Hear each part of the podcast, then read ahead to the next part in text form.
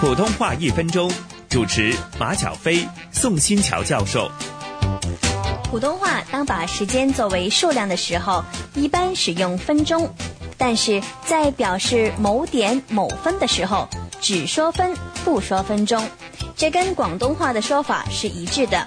例如，还有三分钟就到时间了，还不赶紧去？又例如，现在是三点零三分。小飞啊，我发现普通话有个习惯的用法，在表示某点某分的时候，十九分以前这个分字一般是不能少的，而从二十分开始，通常可以省略掉这个分字。